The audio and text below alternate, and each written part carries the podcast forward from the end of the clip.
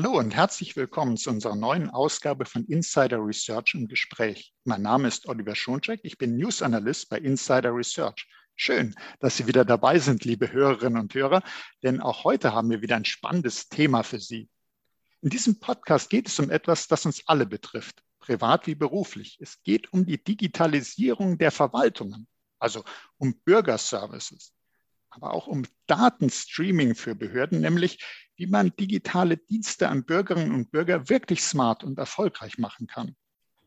Das Onlinezugangsgesetz zum Beispiel verpflichtet ja Bund, Länder und Kommunen in Deutschland bis Ende 2022 ihre Verwaltungsleistungen über Verwaltungsportale auch digital anzubieten. Doch bis dahin bleibt noch einiges zu tun, denn die Mehrheit der Bürgerinnen und Bürger ist nicht zufrieden mit den Online-Angeboten der Behörden. Vieles fehlt auch noch. Damit mehr smarte Bürgerservices möglich werden, müssen die Datenkonzepte im Public Sector überdacht werden. Und darüber sprechen wir nun mit Thomas Scheidler. Er ist Industry Lead CEMEA Public Sector bei Confluent. Und wir sprechen mit Kai Wehner, Technology Evangelist bei Confluent. Hallo Thomas, hallo Kai. Hallo Oliver. Hallo, äh, schön euch beide im Podcast zu haben und bei dir, Kai, ist es schön, dich wieder im Podcast zu haben. Wir hatten ja schon mal das Vergnügen. Ich steige gleich mal hinein ins Thema, weil das interessiert mich sehr. Man sagt ja immer, Daten sind das neue Öl. Und da denkt man eher an die Wirtschaft und was kann man alles daraus machen. Äh, wieso gilt das denn auch für Behörden? Welche Rolle spielen Daten für die öffentliche Verwaltung? Ja, Oliver, ich äh, würde gern was dazu sagen. Ähm, mhm, gern. Thomas hier. Ähm, ja, vor 10 oder 15 Jahren, ne, als äh, Begriffe wie Big Data und Data Lakes on vogue waren, hätte ich gesagt, ja, Daten sind das neue Öl. Ja, da gab es eine Art Aufbruchstimmung und die Assoziation mit Öl stammt ja letztendlich auch von dem Glauben, damit kommerzielle Erfolge erzielen zu können, was im privaten Sektor letztendlich auch passiert ist. Ne? Ähm, aber wie steht es mit der Nachhaltigkeit von Öl, sowohl ökonomisch als auch ökologisch? Die Frage müssen wir uns ja stellen heutzutage im Jahr 2021. Und da würde ich eher sagen, Daten sind, äh, sind unsere Kronjuwelen, ne? die besonders äh, wertvoll sind, die immer wertvoller werden, die aber auch besonders beschützt werden müssen. Und mhm. Ähm, die Behörden können da. Ja, willst du was fragen? Gerne. Ja, gerne. wenn ich dich schon hier an der Strippe habe. also äh, Kronjuwelen, da denke ich auch eben an den, an den Schutz, aber äh, Kronjuwelen würde ich jetzt sagen, die stellt man sich irgendwie in Tresor oder so Tower von London. Ähm, aber damit möchte man ja auch was anstellen und äh, die, die Verwaltung, was wollen die damit machen? Die wollen ja äh, die Daten hoffentlich nicht äh, auswerten, um uns passende Werbung zu liefern, sondern die haben ja irgendwelche Strategien. Ja, ähm, also die, die Behörden, die, ähm, die können schon ähm, auch heute auf eine Vielzahl von, von Erfahrungen zurückgreifen. Ne? Also es ist ja nicht so, dass man erst, erst damit beginnt.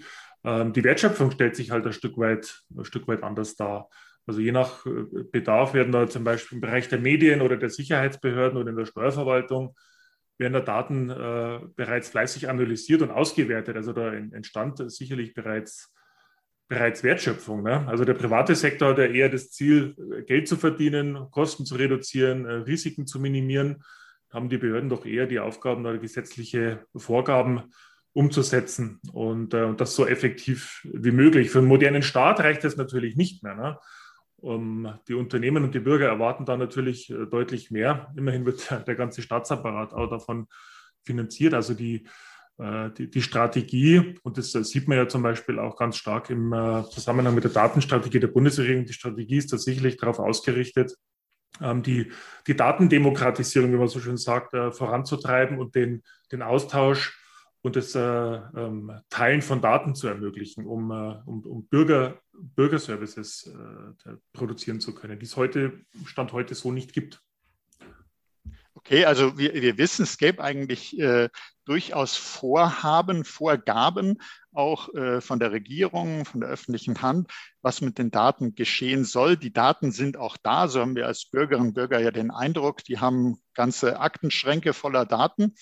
Äh, das kann man gut sehen. Die digitale Information sieht man ja so nicht direkt, aber irgendwie geht es dann doch nicht so voran, wie wir uns das wünschen. Welche technische Herausforderung besteht denn bei der Verarbeitung und Nutzung dieser Daten? Da würde ich gerne mal Kai fragen, wo, woran liegt das denn, dass die Behörden äh, diese Datenstrategie, die es gibt, vielleicht noch nicht so schnell umgesetzt haben, wie wir uns das wünschen. Ja, genau. Also es gibt natürlich erstmal auch organisatorische Hürden, ähm, so Themen wie Datenschutz natürlich sehr wichtig. Ähm, aber ansonsten ist es natürlich aus technischer Sicht auch gar nicht so einfach, diese Daten dann ähm, sinnvoll zusammenzutragen. Ähm, neben den Datenschutzthemen, wo man sich überlegen muss, welche Daten darf ich überhaupt wie zusammentragen, muss man das Ganze dann auch irgendwie machen. Und in den Behörden ist es eben dann trotzdem so, dass es ähm, sehr, sehr viele unterschiedliche Technologien und Systeme gibt. Ähm, die sind schon über viele Jahrzehnte gewachsen oftmals teilweise gar nicht mehr supported, weil es immer noch auf alten Windows-Umgebungen läuft. Und dazu kommt dann auch zum Beispiel, dass ja in jedem Bundesland wieder verschiedene Systeme eingesetzt werden. Das macht das Ganze ja nochmal schwerer und oftmals wirklich auch bringt es paradoxe Situationen mit sich. Das Beste Beispiel ist ja aktuell die Pandemie, ähm, wo wir ähm, sehr, sehr lange gebraucht haben, um einfach mal eine Corona-App zu bauen und dann nichtsdestotrotz manche Bundesländer sich jetzt trotzdem auf die Luca-App fokussieren. Ähm, das zeigt einfach, wie ähm, herausfordernd dieses ganze Thema ist. Und deswegen ähm, kann man hier so als, als Fazit sagen, ähm, es gibt viele verschiedene Datensilos und nichtsdestotrotz muss ich diese Daten eben integrieren und das Ganze dann im bestmöglichen Fall noch in Echtzeit, sodass ich die richtigen Informationen im richtigen Kontext anzeige arbeiten kann. Und ähm, das sind einfach Herausforderungen, die man irgendwie lösen muss. Und ähm, da hat es einfach in den vergangenen 20, 30 Jahren nicht wirklich eine Lösung gegeben, weil oftmals ist es dann über Nacht in einem Batch-Prozess passiert ähm, oder Systeme wurden gar nicht integriert, weil es zu komplex war.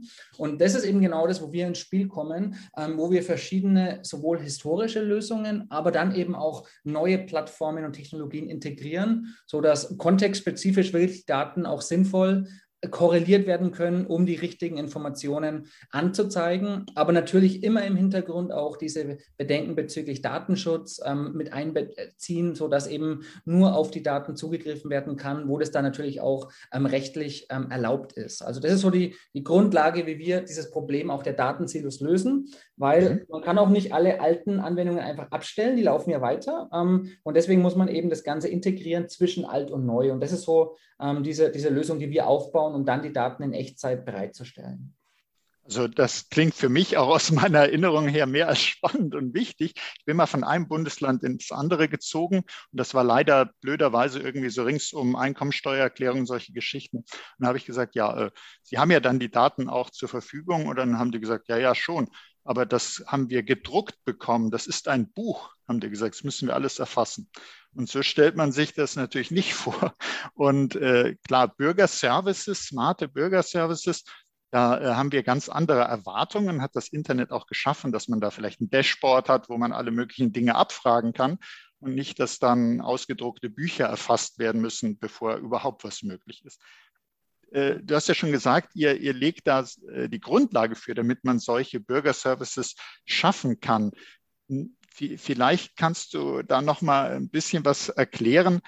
Was, wie, wie, muss man sich das vorstellen? Die, die Daten, die sind ja irgendwo gespeichert und wenn die in Echtzeit bereitstehen müssen, dann kommt das Ganze in Bewegung. Wie, wie kann man sich das vorstellen? Genau, also das ist tatsächlich einfach auch wirklich, wo das so ein Paradigmen-Shift ist und deswegen ist das tatsächlich auch erstmal ähm, nicht nur im, im, privaten Sektor, sondern auch im Public-Sektor erstmal ähm, muss man ein neues Verständnis dafür schaffen. Also früher war es so ähm, und es ist wirklich vor fünf Jahren, vor zehn Jahren, vor 20 Jahren so gewesen, ich hatte Daten immer sogenannt Data at Rest, also ich speichere die irgendwo ab, wie du auch sagst. Also ähm, im einfachsten Fall war das irgendwo eine Datei auf dem PC, ähm, dann irgendwann kam vielleicht eine Oracle-Datenbank hinzu oder ein Mainframe in großen Systemen ähm, aber die Daten wurden irgendwo abgespeichert. Und dann sitzen die da, manchmal auch ähm, nicht nur für Stunden, sondern für Tage, Monate oder Jahre. Und irgendwann werden die dann über irgendeine Abfrage, über eine Schnittstelle wieder ähm, geholt, um sie zu verarbeiten. Und das ist so dieses Thema Data at Rest, wie ähm, Daten über die letzten 20, 30 Jahre gehalten und verarbeitet wurden. Und ähm, das ist natürlich ein Widerspruch zu dem, was ich gerade gesagt habe, dass man die Daten kontinuierlich verarbeitet, um immer im richtigen Kontext die richtigen Daten korreliert zu haben und hier wirklich dann in Echtzeit, also manchmal auch ähm, je nach Anwendungsfall in Millisekunden, in Sekunden oder in Minuten ähm, die richtigen Informationen anzeigen zu können. Und das ist eben dann, wo dieses Thema dann von Data at Rest hingeht zu so Data in Motion, also Daten in Bewegung.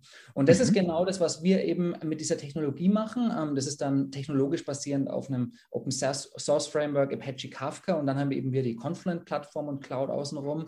Aber das ist so die Grundidee. Also wir machen eben Event-Streaming, wo wir zwar auch immer noch zu ähm, Schnittstellen connecten, die eben Data Address speichern manchmal wie eine Datenbank oder ein Mainframe, aber dann auch andere Schnittstellen, die in Echtzeit vom Mobile Phone kommen oder von anderen Sensoren oder Videokameras. Und diese ganzen Daten sowohl von ähm, Echtzeitsystemen als auch von Datenbanken korrelieren wir dann in Echtzeit, um eben genau diese Bürger-Services auch in Echtzeit anbieten zu können. Ja, super. Thomas, jetzt hätte ich an dich eine Frage. Äh, so Daten in Bewegung, Datenstreaming.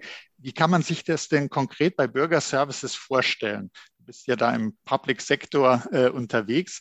Wie, kannst du uns da so ein Beispiel geben, dass wir direkt fühlen, ja, so ist das in der Praxis?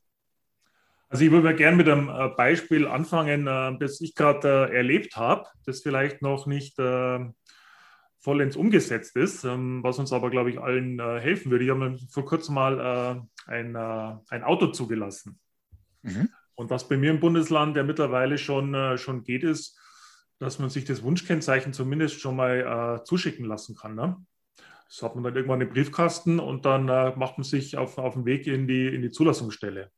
Und ähm, da frage ich mich natürlich schon, ähm, warum ich tatsächlich noch auf die Zulassungsstelle fahren muss. Viele Bürgerinnen und Bürger müssen vielleicht sogar einen äh, Urlaubsantrag stellen und äh, den, den Amtsgang äh, vornehmen. Absolut, und gerade jetzt, wenn wir daran ja, denken, genau. Zugang zu den Behörden, jetzt ist ja beispielhaft, erkennt man ja, äh, normal wird man sagen, na gut, dann gehe ich halt irgendwann hin, die haben ja vielleicht vernünftige Öffnungszeiten oder auch nicht. Aber jetzt muss man sich ganz klar einen Termin geben lassen, da kann man nicht einfach so leicht Schlange stehen. Wir sind in einer besonderen Situation, die macht aber deutlich, dass es viel besser wäre, wenn man nicht nochmal extra aufs Amt laufen müsste. Ja, genau. Also warum nicht zeitgleich ähm, bei dem Prozess des Wunschkennzeichen äh, sich auszusuchen? Das ist ja eine der wichtigsten wichtigsten Themen dort. Ne? Äh, man, äh, man sucht immer nach dem Wunschkennzeichen. Warum nicht gleich in, in diesem Prozess ähm, eine Abfrage bei der, bei der Versicherung starten oder den Versicherungsangebotsprozess äh, oder Abschlussprozess starten, eine Abfrage beim TÜV einholen ähm, bezüglich der, der Gültigkeit der Fahrzeugdaten und ähm, im Einwohnermeldeamt die Passdaten zu überprüfen, gepaart mit der, ja, ich sage mal so, benötigten Geschäftslogik, den kompletten Prozess abzubilden, dann online zu bezahlen und mir die Nummernschilder mit den zwei sehr begehrten Plaketten dann direkt zuzusenden. Also da gäbe es hunderte, tausende von, von Beispielen, die, äh, ähm, die uns Bürgerinnen und Bürgern da sehr, sehr helfen wird. Das ist aber heute ja noch, noch nicht Realität. Ne? Mhm. Ähm, könnte, aber, könnte aber werden, wenn man denn die äh, Datenstrukturen so legen würde. Und natürlich muss man da Prozesse stricken, es müssen äh, Dinge abgestimmt werden zwischen den Behörden, aber es wäre eigentlich technisch möglich. Andere Branchen machen es ja vor. Und ähm, ja, wäre, wäre äh, ganz toll, wenn wir dahin kommen würden, würde uns allen tagtäglich helfen.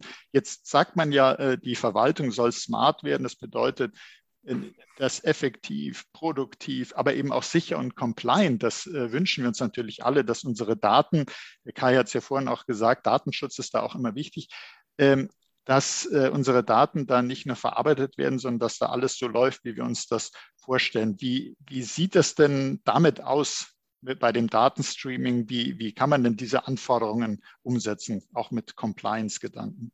Äh, ja. Vielleicht an dich, Kai. Ja, ja genau. Ähm, also das ist tatsächlich dann jetzt eben auch eine ganz entscheidende Frage, ähm, weil ähm, auf der einen Seite ist es schön, sich über Anwendungsfälle Gedanken zu machen, aber dann muss man sich eben überlegen, wo betreibe ich das und wie betreibe ich das Ganze eigentlich? Und das bringt uns eben dann auch zurück, was wir eigentlich machen, weil ich habe vorhin gesagt, das Datenstreaming, das passiert eben mit dem de facto Standard Apache Kafka, das ist ein Open Source Framework, das kann jeder auch beliebig verwenden. Aber ich vergleiche das immer auch dann ein bisschen so mit, mit einem Auto, weil das ist im Prinzip dann so der Motor vom Auto. Also das ist stabil, ähm, läuft seit zehn Jahren bei vielen, vielen Endnutzern in, in Produktion. Aber ähm, da muss man sich eben stellen, wie kann ich das Ganze sicher betreiben? Und ähm, ist, wie kann ich da eine ganze komplette Lösung haben? Also eigentlich das komplette fertige Auto, das ich eigentlich einkaufen will. Und das ist eben genau das, was wir als Confluent dann eben anbieten, dass ich eben so Datenstreaming ähm, nicht nur mit einem Open Source Framework ähm, selber bauen kann, sondern dass ich das Ganze schon vorkonfiguriert habe, dass eben auch der Betrieb und die Sicherheit, Security, Encryption und all diese Thematiken mit inkludiert sind. Ähm, oder dann für manche ähm, Deployments, wo man dann sogar in die Cloud gehen kann, ähm, da kann ich dann eben sogar dieses selbstfahrende Auto verwenden, weil in der Cloud ist es dann eben sogar ein Service, den ich eben einfach nur konsumiere und wo ich mich um den Betrieb gar nicht kümmern muss. Und hier ist es einfach ganz wichtig zu verstehen, wenn ich eben sowas effektiv und produktiv betreiben will, dann brauche ich hier eben wirklich auch die Garantien dahinter, dass ich sowas dann betreiben kann. Und das Ganze muss in der Regel eben dann auch an verschiedenen Stellen laufen können.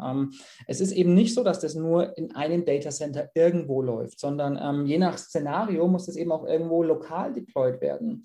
Und manchmal ist es dann auch wieder so, naja, ähm, auch im Public Sector, ähm, manchmal geht es eben dann doch in die Cloud, ähm, zumindest wenn ich auch Third-Party-Services anbiete. Und hier wieder das beste Beispiel ähm, ist die Corona-App und die Luca-App. Ähm, die Corona-App wurde unter allen Datenschutzaspekten gebaut und kann man selber im Datencenter betreiben. Naja, und bei der Luca-App, die jetzt trotzdem viele einsetzen, da gibt es dann schon wieder Sicherheitsbedenken, weil das läuft dann wieder irgendwo anders und gibt ja von diversen Analysen jetzt dort schon Sicherheitseinschränkungen. Und da muss man sich eben ganz genau überlegen, ähm, welchen Herstellern vertraue ich hier und wie baue ich sowas, dass das Ganze auch wirklich dann compliant abläuft. Und das sind solche Challenges, wo wir mit unseren Kunden eben dann auch ähm, von Beginn an zusammenarbeiten, dass man hier ähm, diese Architektur richtig definiert.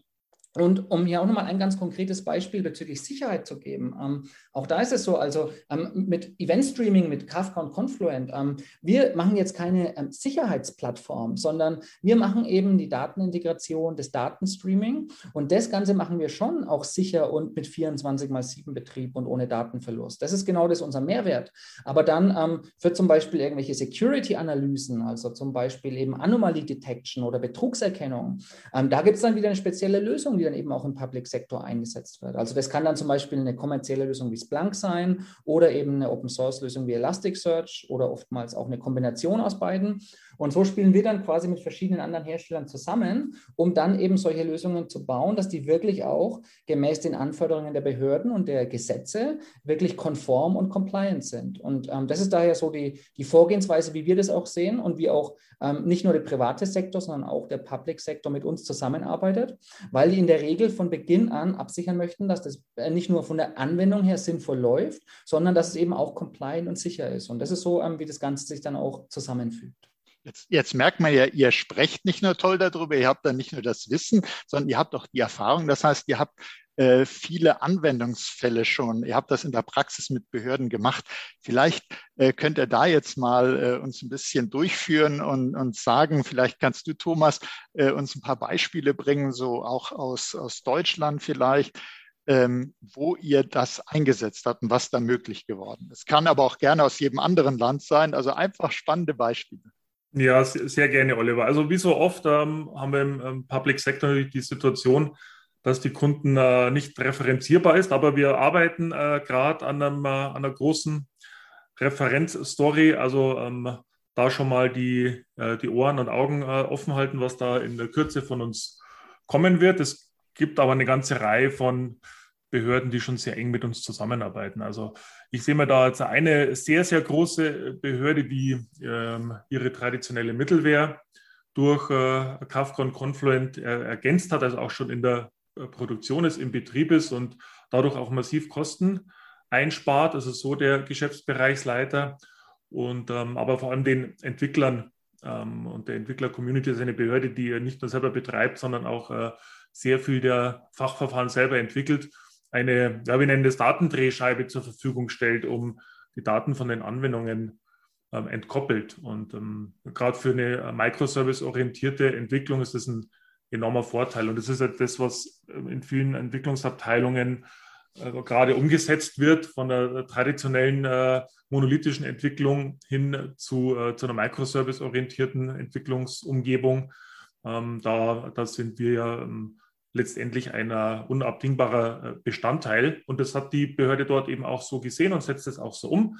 die Entwickler werden also somit in die Lage versetzt, äh, integrierte Systeme schneller umzusetzen. Also gerade wenn es auch darum geht, gesetzliche Änderungen, äh, die zeitkritisch umzusetzen sind, stellt es eine sehr, sehr große Hilfe dar.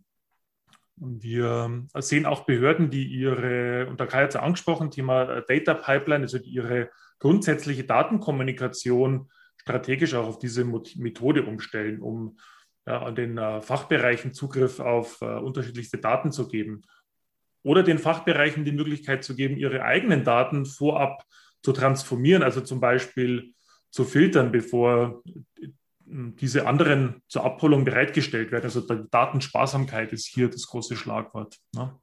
Mhm. Sehen wir auch für Monitoring-Systeme, SIEM-Lösungen oder für Systeme zur Analyse von strukturierten Daten. Ähm, viele dieser Systeme brauchen ja Daten aus unterschiedlichen Quellen oder aus den, aus den gleichen Quellen, nicht unterschiedlich, sondern aus den gleichen Quellen diese jeweils eins zu eins einzusammeln, äh, führt ja zu der, wie wir es nennen, zu der sogenannten Spaghetti-Architektur, ne, die sehr aufwendig zu betreiben ist. Und wenn die Daten dann schon zur Abholung bereitstehen, können Fachbereiche das eben auch deutlich schneller, deutlich schneller umsetzen und Fachbereiche deutlich schneller bedient werden. Also das sehen wir eine ganze Reihe von, von Projekten in, äh, in der Kategorie. Ähm, weil du es angesprochen hast, ähm, ähm, im Ausland, ähm, gerade jetzt in Skandinavien als Beispiel, Mhm, gern, die sind ja oft sehr fortschrittlich. Ja, ja das, das sind ja ganz, ganz uh, tolle, uh, tolle Projekte. Also da möchte ich gerne auch gern noch eins nennen, das auch öffentlich referenzierbar ist. Das ist die norwegische Arbeiter- und Wohlfahrtsbehörde NAF. Die haben ein System gebaut, das nennt sich Live is a Stream of Events. Also der Kai kann dann gerne nochmal äh, erklären, wie das äh, technisch äh, funktioniert.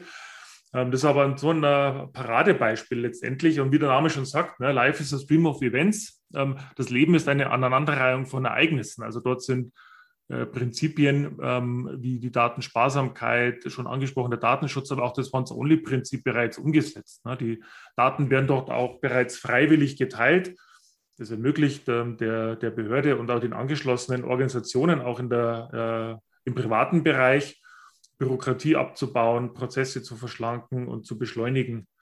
Ähm, also aufgrund der demografischen Entwicklung in Deutschland, ja, sicherlich auch ein Paradebeispiel, wie die Digitalisierung helfen kann, mit weniger Ressourcen zurechtzukommen. Und äh, dem, dem Bürgern spart es einfach eine Reihe von, äh, von Ämtergängen und der wiederholten Angabe von Informationen, also das Once-Only-Prinzip, ja, das wir uns auch als zum Ziel gesetzt haben, das umzusetzen, hier bei uns in Deutschland.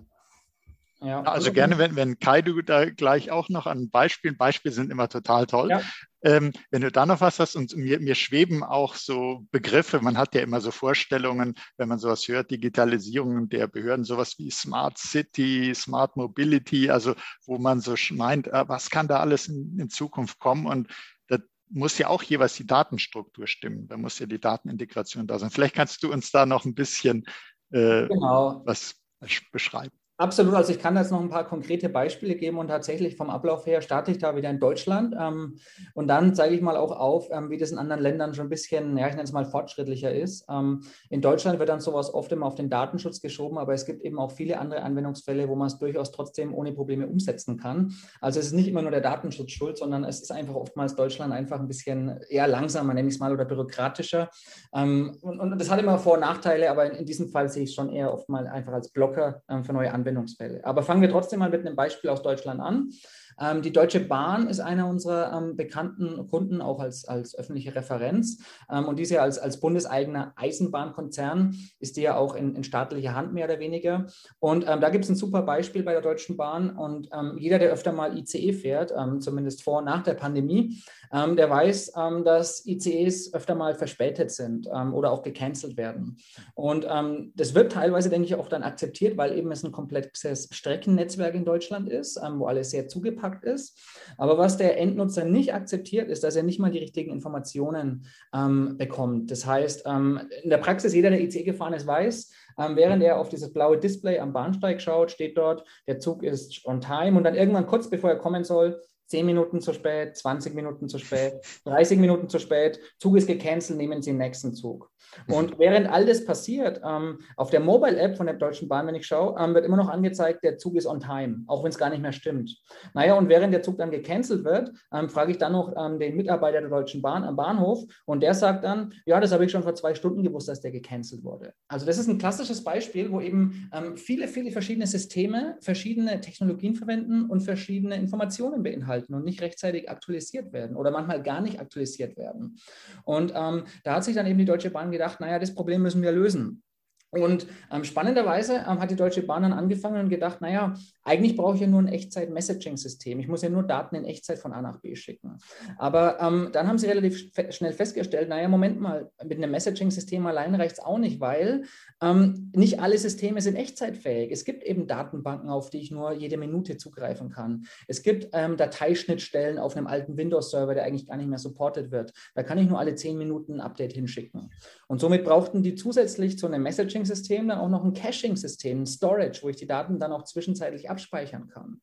Und dann haben sie noch gemerkt, naja gut, ähm, jetzt muss ich aber noch viele verschiedene Schnittstellen integrieren. Datenbanken, andere Sensor-Messaging-Systeme, File-Schnittstellen und ich muss diese ganzen Daten transformieren in die richtigen verschiedenen Formate. Ich brauche also noch ein Integrationsframework.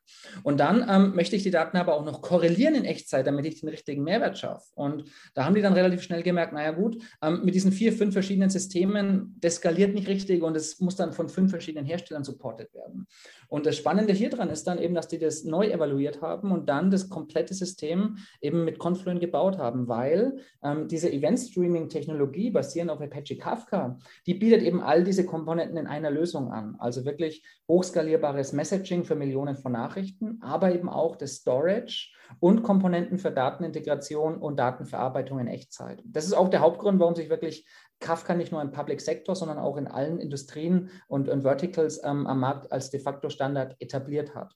Und damit ist es nämlich Stand heute jetzt tatsächlich so, wer jetzt heute mal ICE fährt, ähm, der wird in seiner Mobile App, in den deutschen Bahnnavigator, wird er sehen, dass ICEs mittlerweile dort immer in Echtzeit Informationen erhalten, weil im Hintergrund Event Streaming läuft. Das heißt nicht allerdings, dass eben zum Beispiel in diesem blauen Display auf dem Bahnsteig alles in Echtzeit passiert, weil da läuft eben trotzdem noch eine Legacy-App auf einem Windows-Server. Das kann ich nicht so einfach updaten. Aber zumindest sieht man hier, ähm, wie man den richtigen Weg gehen kann und zumindest mit manchen Schnittstellen dann die Daten in Echtzeit ähm, ausgeben kann. Also das ist ein super Beispiel, ähm, wie man eben auch existierende Legacy-Systeme ähm, modernisieren kann mit Event Streaming, auch wenn es nicht alle Schnittstellen supporten, aber immerhin ähm, zumindest auf der Mobile-App kann ich dann sowas in Echtzeit sehen und dann weiß ich eben frühzeitig, der Zug wurde gecancelt und dann muss ich nicht am Bahnsteig im Regen warten, sondern ich gehe eben ins nächste Café und trinke eine Stunde einen Kaffee und warte aufs nächste. Also das ist jetzt so ein, so ein Erfolgsbeispiel aus Deutschland. Deutschland von der Deutschen Bahn. Mhm. Ähm, wenn man jetzt dann aber ähm, mal über den Teich schaut, also ich war schon vor ähm, zwei, drei Jahren, war ich schon auch in den USA, ich bin regelmäßig auf der ganzen Welt auch bei Kunden unterwegs und schon vor zwei, drei Jahren ähm, habe ich zum Beispiel ähm, mit ähm, Kommunen und Städten in den USA gesprochen und die haben schon damals angefangen eben mit solchen Thematiken, wie, wie kann ich jetzt eine Smart City umsetzen und um das mal in den Kontext zu setzen, was heißt das eigentlich? Also wenn ich so dieses Buzzword Smart City nehme, dann heißt es ja eigentlich eben nicht nur, dass die Stadt irgendwas selbst selber baut, sondern dass die Stadt ähm, mit anderen Anbietern zusammenarbeiten muss. Und da gibt es dann wirklich eine, eine, Kommunikation zwischen verschiedenen Partnern. Das heißt, ähm, Smart City heißt in der Regel, ich arbeite irgendwie mit ähm, der Telco zusammen, also mit den Telekom-Providern, weil in der Regel dann mit 4G oder jetzt dann mit 5G brauche ich eben dann auch in Echtzeit die Datenströme von den Schnittstellen. Ich arbeite dann mit den Automobilherstellern zusammen, weil wenn ich eben ähm, ein sinnvolles ähm, Traffic-System aufbauen möchte, dass ich eben das richtige Routing ähm, empfehle, geht es nur nur, wenn ich die Daten von den Autos von verschiedenen Herstellern in Echtzeit bekomme. Und ich muss auch noch dann zum Beispiel die Ampeln andocken, die irgendwie Sensoren eingebaut haben. Also in der Regel geht es dann um so Themen wie Connected Vehicles oder auch Mobility Services. Das sind dann auch wieder oftmals Mobility Services nicht, die die Stadt selber baut, sondern die eben irgendeine Third Party anbietet. Und somit ähm, in der Regel ist es da eben auch nicht so, ähm, wie quasi bei der Deutschen Bahn, die eben nur ihre eigenen Systeme in den Griff bekommen muss, sondern ähm, umso mächtiger diese Use Cases werden sollen, umso mehr verschiedene Schnittstellen auch von Partnern muss ich dann eben mit andocken. Und ähm, die spannenden Charakteristiken für fast all diese Lösungen sind eben, ähm, dass es zum einen große Datenmengen werden, Zum Zweiten, viele dieser Use Cases in Echtzeit ablaufen müssen, trotz großer Datenmengen. Und zum Dritten, naja, man kann sich vorstellen, die meisten dieser Systeme sollten auch 24 mal 7 laufen, weil ähm, da, da, ist es nicht akzeptabel, wenn das mal einen Tag ausfällt für Wartungsarbeiten. Und ähm, genau diese Kombination von diesen Charakteristiken, das ist eben wieder das, was Event Streaming mit Kafka und Confluent ausmacht und warum wir eben auch in diesen Bereichen dann zusammenarbeiten mit den Herstellern. Und äh, das Spannende ist dann eben tatsächlich, ähm, wir arbeiten auf der einen Seite ähm, mit den Städten zusammen oder mit dem Public Sector, die eben dann ähm, so eine Integrationsplattform mit Event Streaming aufbauen. Aber auf der anderen Seite genauso hat der Automobilhersteller seine Connected Car Infrastructure mit Kafka und Confluent aufgebaut. Und ähm, fast alle Mobility Services, die wir heute am Markt kennen, also das ist nicht nur in den USA wie jetzt Uber oder Lyft, aber auch zum Beispiel ähm, MyTaxi oder jetzt FreeNow genannt äh, in Deutschland. Ähm, also fast alle diese Services, die am Markt laufen, ähm, haben sich etabliert über den Kafka de facto, Standard, weil der eben genau diese Charakteristiken mitbringt. Und, und da sieht man eben, ähm, egal ob es ein einfacher, relativ einfacher Use Case ist oder wirklich eine komplexe Verflechtung von verschiedenen Integrationssystemen, ähm, da kommt eben Event Streaming immer mehr zur Geltung. Und das ist eben das Spannende dran, wo wir mit den verschiedenen Kunden sowohl im privaten als auch im Public Sektor zusammenarbeiten. Das ist äh, wirklich, also da entstehen bei mir äh, ganz tolle Bilder, wenn man äh, sonst immer nur so sagt, Smart City, Smart Mobility, sondern das wird richtig greifbar. Äh, danke für die äh, Beschreibung. Und man sieht auch, es geht nicht nur darum, dass Behörde A und Behörde B irgendwie zusammen was machen können, sondern es wird, es sind richtig viele verschiedene Partner und verschiedenste Systeme, die zusammenspielen äh, müssen und die aber auch dann zusammenspielen können, die man integrieren kann, die man, wo immer technisch möglich, eben in Echtzeit abfragen kann, wo man äh, Auswertungen fahren kann. Und das, äh, das sind Aussichten. Man sieht es ja in anderen Ländern oder das Bahnbeispiel fand ich auch sehr, sehr gut, äh, weil das kann man sich sehr gut vorstellen, welchen Vorteil das für jeden Einzelnen bringt, wenn man diese Informationen dann auf dem Smartphone sieht. Und jetzt denke ich mal, wer das gehört hat, also zum einen sind die begeistert, die sagen, da kommen die, die sozusagen die, möchte ich mal sagen, die Endnutzer, die sagen, toll, ich habe dann die Bahn-App und da habe ich dann diese Zusatzinformationen, das hilft mir wirklich. Aber wenn jetzt zum Beispiel eine Behörde, eine Stadt sagt, wir wollen auch unsere Daten in Bewegung bringen. Also sprich, wir wollen sowas auch machen die sollten sich ja sicherlich nicht davon abschrecken lassen, dass das richtig groß werden kann, weil wir haben ja gesehen, man kann äh, Verkehrsmittel einbinden, man kann Telekommunikationsanbieter einbinden, je nach Use Case halt, was möchte ich machen, worum geht's. Ähm, wie, wie, wie gehe ich denn, wie, wie lege ich denn da los? mit so einem Projekt. Vielleicht kannst Kai, aber auch du, äh, ja. Thomas, noch was dazu sagen.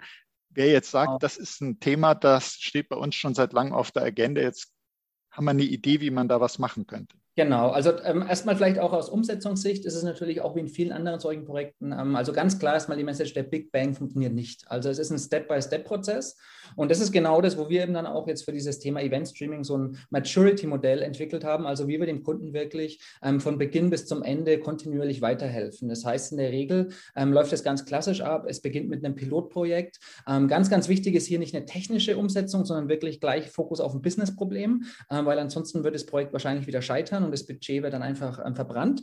Und aber dann eben erst einen Use Case aufbauen, wie zum Beispiel eben zum Beispiel erstmal nur Daten sammeln von irgendwelchen Schnittstellen wie einem Partner mit Autos oder direkt von den Ampeln, um die dann weiter zu verarbeiten. So kann man vielleicht schon mal zum Beispiel ähm, Staus analysieren. Und im nächsten Schritt kann ich dann immer mehr verschiedene Systeme und Partner anbinden. Und ähm, das erste Pilotprojekt geht dann irgendwann in Produktion, sodass ich dann wirklich Mehrwert damit schaffen kann. Und dann kann ich immer mehr verschiedene Systeme und Partner andocken. Und ähm, je nachdem natürlich, mit wem ich dann spreche, spreche, kann ich das dann auch auf weitere Umgebungen ausrollen. Also wir arbeiten ja nicht nur jetzt mit Städten zusammen, sondern zum Beispiel dann auch ähm, wirklich ähm, im, im, sicherheitskritischen Umfeld wirklich dann eher mit Instanzen, die wirklich ähm, deutschlandweit arbeiten.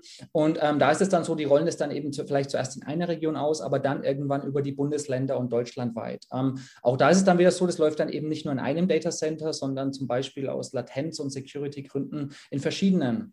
Und daran erkennt man schon, ähm, das, das, ist einfach eine Reise, das dauert. und und man muss auch wissen, wie man es richtig macht, Step by Step, aber trotzdem von Beginn an sollte man es richtig von der Architektur aufsetzen, weil da kann man eben auch Sachen falsch machen. Und das ist genau das, ähm, wo wir eben wirklich in allen Phasen helfen und eben nicht nur mit dem Tooling, das wir haben, basierend auf dem Open Source, also nochmal das, ähm, der, der, der Motor des Autos, das ist das Open Source und wir bieten eben die komplette Lösung, das fertige Auto oder sogar das selbstfahrende Auto an.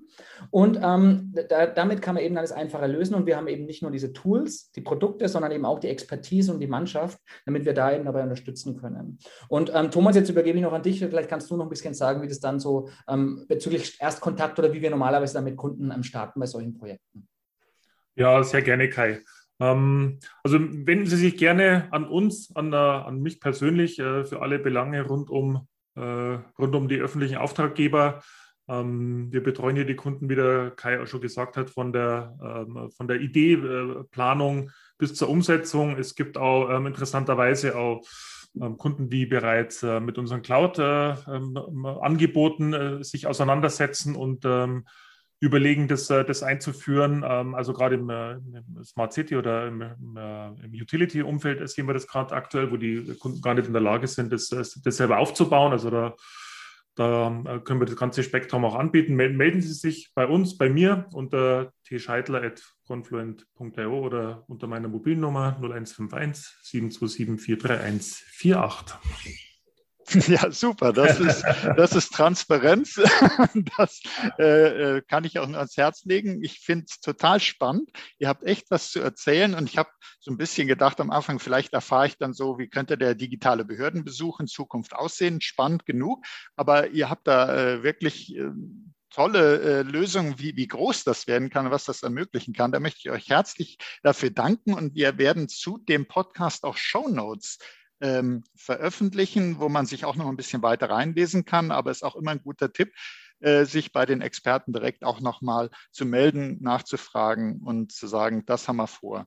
Und ja, da möchte ich mich also herzlich bedanken bei euch, Thomas und Kai. Und auch herzlichen Dank für Ihr Interesse, liebe Hörerinnen und Hörer. Seien Sie auch das nächste Mal dabei, wenn es heißt Insider Research im Gespräch. Und wenn es Ihnen gefallen hat, mir hat es gefallen, abonnieren Sie doch den Podcast Insider Research im Gespräch. Sie finden uns auf allen führenden Podcast-Plattformen. Das war Oliver Schoncheck von Insider Research im Gespräch mit Thomas Scheidler und Kai Wehner von Confluent. Herzlichen Dank an euch beide. Danke. Sehr gerne.